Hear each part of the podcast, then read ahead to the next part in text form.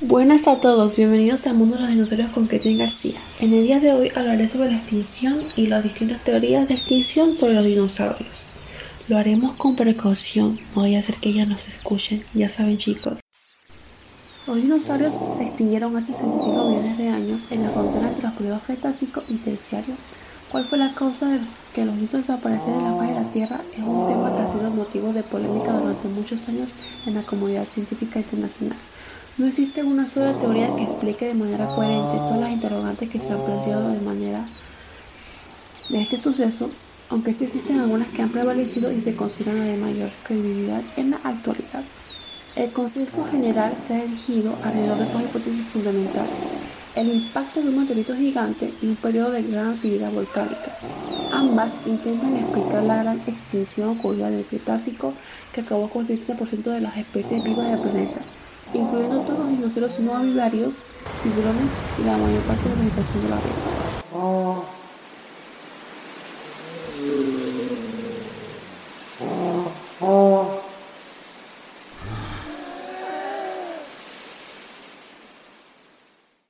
Impacto de un meteorito gigante la primera de las hipótesis plantea que un gran meteorito proveniente de un asteroide o un cometa impactó la Tierra hace 65 millones de años, desencadenando violentos cambios climáticos que derivan en el fin de reinado de los dinosaurios.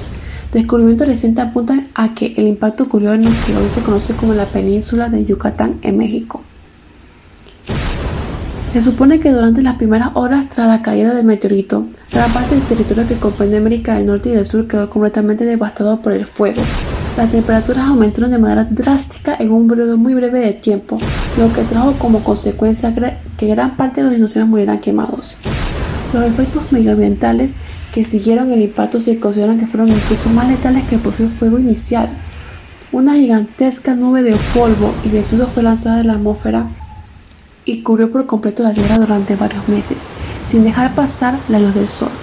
La mayor consecuencia fue un invierno devastador, cuando la temperatura superficial de la Tierra descendió hasta niveles incompatibles con la vida. Solo fueron capaces de sobrevivir los pequeños mamíferos y las aves que pudieron esconderse y alimentarse de los insectos y las plantas en descomposición. Esta teoría se sustenta en que los estudios de las capas terrestres que corresponden con este periodo de tiempo reflejan una sustancia conocida como iridio, que se encuentra a niveles muy altos en los objetos extraterrestres. Este estrato se encuentra en todo el planeta, en la Tierra y en los océanos lo que ha conducido a pensar que se esparció durante el impacto del meteorito. Periodo de actividad volcánica.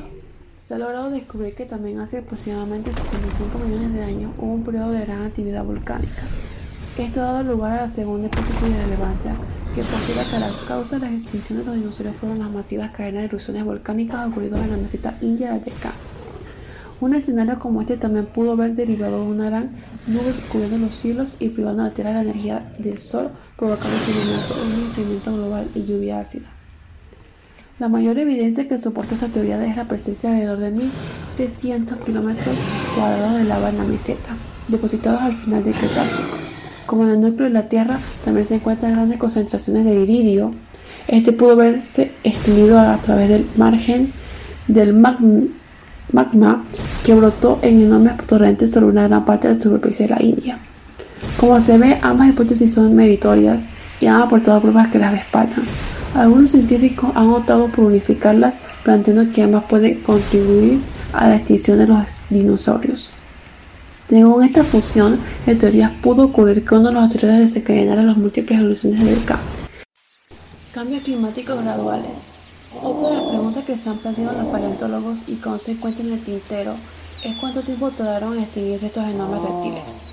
La lectura de los registros fósiles que se han recuperado durante décadas apuntan a que la extinción debió durar cerca de 10 millones de años, pero estas conclusiones no se ajustan a la teoría del impacto, que en cambio sugiere que la gran mayoría de los dinosaurios murieron de manera inmediata o en un breve periodo de tiempo.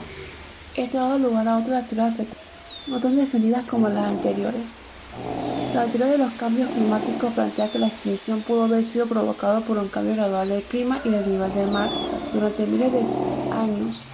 Esta teoría se apoya en algunos datos que apuntan a que el Cretácico pudieron existir una gran cantidad de terremotos, maremotos, cataclismos y incluso en las temperaturas.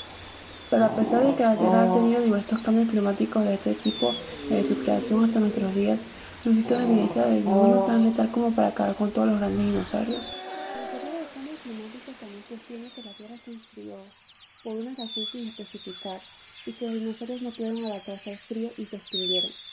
Pero con esta teoría sigue siendo muy difícil de explicar que afectará a todas las clases de dinosaurios y que por contra no afectará a otras especies de animales, como tortugas, los cocodrilos y otros tiburones.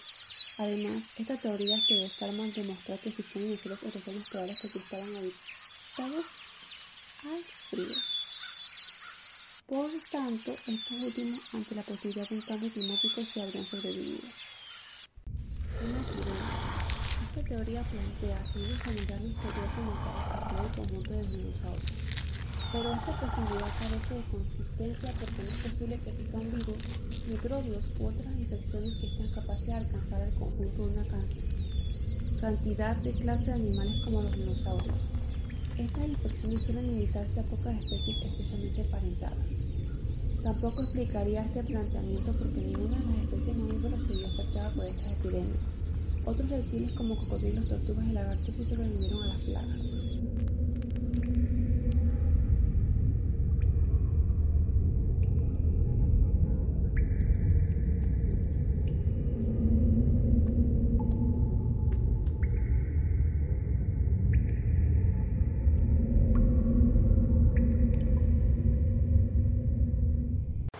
Competición con otros mamíferos y escasa inteligencia.